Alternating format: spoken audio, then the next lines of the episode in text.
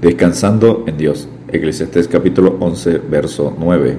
Alégrate, joven, en tu juventud, y tome placer tu corazón en los días de tu adolescencia, y anda en los caminos de tu corazón, y en la vista de tus ojos, pero sabe que sobre todas estas cosas te juzgará Dios. Salomón está llegando al final del viaje de la vida y recuerda a aquel que puede dar sentido a la vida, nuestro Creador, Hacedor, el Dios vivo, la vida de Salomón no habría sido tan desdichada si se hubiera acordado del Creador. En Eclesiastes capítulo 1, el capítulo 3, en el 4, en el 6, capítulo 7, capítulo 9 y capítulo 10.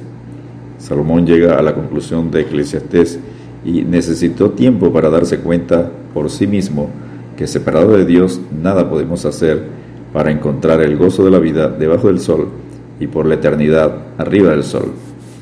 Concluye que solo podemos gozar la vida desde la juventud hasta la ancianidad, recordando y viviendo en obediencia al Dios vivo. Jesucristo advierte, yo soy la vid, vosotros los pámpanos, las ramas, el que permanece en mí y yo en él, éste lleva mucho fruto, porque separados de mí nada podéis hacer.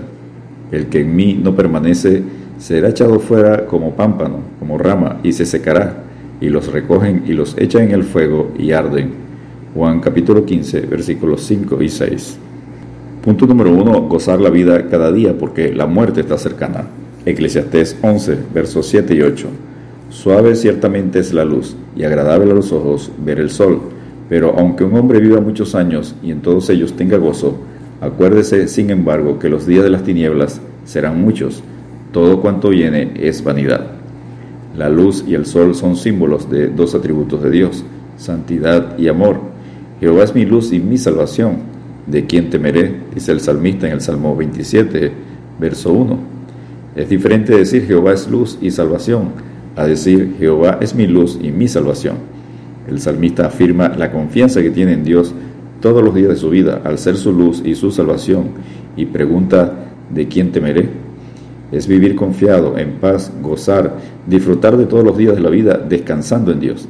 Así que la luz y el sol deben cada día recordarnos que somos templo del Espíritu Santo y gozar la vida en el temor reverente de Dios. Debemos gozar la vida preparados, esperando en santidad al Señor, y de la manera que está establecido para los hombres que mueran una sola vez y después de esto el juicio, así también Cristo fue ofrecido una sola vez para llevar los pecados de muchos, y aparecerá por segunda vez, sin relación con el pecado, para salvar a los que le esperan. Hebreos capítulo 9, versículos 27 y 28. Punto número 2. Gozar la vida en la juventud, recordando que Dios juzgará. Eclesiastés capítulo 11, versos 9 y 10. Alégrate joven en tu juventud, y tome placer tu corazón en los días de tu adolescencia, y anda en los caminos de tu corazón y en la vista de tus ojos. Pero sabe que sobre todas estas cosas te juzgará Dios.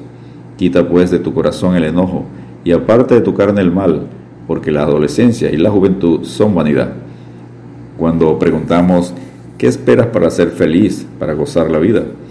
Algunos responden, cuando obtenga todo lo deseado, seré feliz. Cuando alcance mis metas, seré feliz. Cuando encuentre el amor de mi vida y me case, seré feliz. Cuando llegue mi primer hijo, seré feliz. Cuando cambien al pastor y la iglesia cambie, seré feliz. No debemos depender de la gente ni de las situaciones de la vida para ser feliz, gozar la vida. Dios nos recuerda, hermanos míos, tened por sumo gozo cuando os halléis en diversas pruebas, sabiendo que la prueba de vuestra fe produce paciencia, mas tenga la paciencia su obra completa, para que seáis perfectos y cabales, sin que os falte cosa alguna. Santiago capítulo 1, versos 2 al 4. La felicidad, el gozo, está disponible hoy y todos los días de la vida desde la adolescencia, pero eso sí, siempre dependiendo, estando unidos, viviendo en el temor reverente de Dios. Pablo aconseja a los jóvenes, huye también de las pasiones juveniles y sigue la justicia, la fe, el amor y la paz, con los que de corazón limpio invocan al Señor. Según de Timoteo 2.22.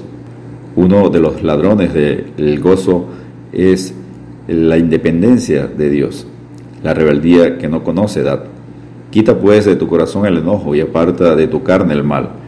La rebelión contra los padres, familia y contra Dios no permiten gozar la vida disfrutemos, gocemos todos los días de la vida, pero no olvidemos que un día tendremos que rendir cuentas al Dios vivo, juez justo, a Jesucristo, delante del cual se doblará toda rodilla de los que están en los cielos y en la tierra y debajo de la tierra. Filipenses 2.10. Y punto número 3, gozar la vida, pero acuérdate del Creador en tu juventud. Eclesiastés 12.1. Acuérdate de tu Creador en los días de tu juventud, antes que vengan los días malos y lleguen los años de los cuales digas, no tengo en ellos contentamiento. La palabra acuérdate significa ponerse decisivamente al lado de alguien. Salomón al decir, acuérdate de tu Creador en los días de tu juventud, está diciendo que no solo es recordar, sino vivir desde la juventud juntos, unidos al Dios vivo, nuestro Creador, Hacedor, y no separados de Él. Salomón, al llegar a la conclusión de Eclesiastés, está enseñando que Dios es el único elemento, ingrediente esencial para lograr una vida verdaderamente feliz, vivir la vida con el gozo de Dios, porque el gozo de Jehová es vuestra fuerza, Nehemías 8:10 en su parte B. Vive y sirve a Dios desde la juventud, no al final de la vida, y confiad en Jehová perpetuamente, porque en Jehová el Señor está la fortaleza de los siglos. Isaías 26:4. Descansemos en Dios gozando la vida, mas los malos hombres y los engañadores irán de mal en peor, engañando y siendo engañados. Pero persiste tú en lo que has aprendido y te persuadiste, sabiendo de quién has aprendido, y que desde la niñez has sabido las sagradas escrituras, las cuales te pueden hacer sabio para la salvación por la fe que es en Cristo Jesús. Segundo de Timoteo capítulo 3, versículos 13 al 15. Dios te bendiga y te guarde.